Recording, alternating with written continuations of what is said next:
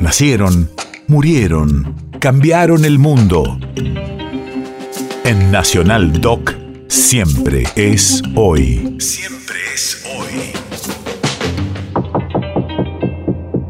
14 de abril 2019. Hace tres años se declaraba esta fecha como el Día Mundial de la Enfermedad de Chagas.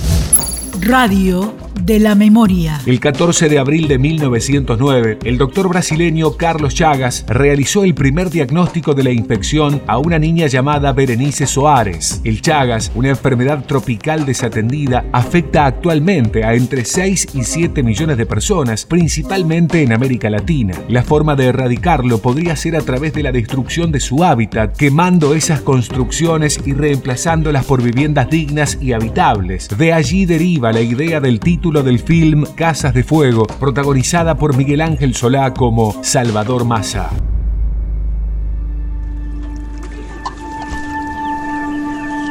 Esta zona históricamente ha sido endémica de Chagas. Aquí se calcula que alrededor del 40% de la gente sufre de este mal.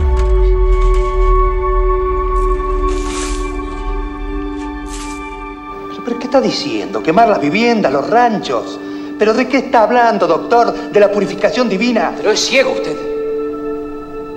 El transporte pasivo de una región a otra indica la notable relación entre enfermedad y miseria.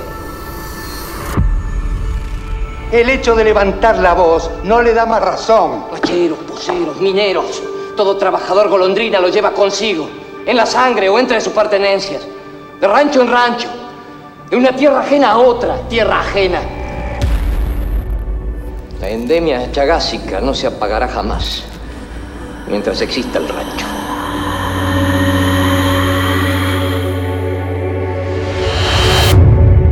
País de efemérides.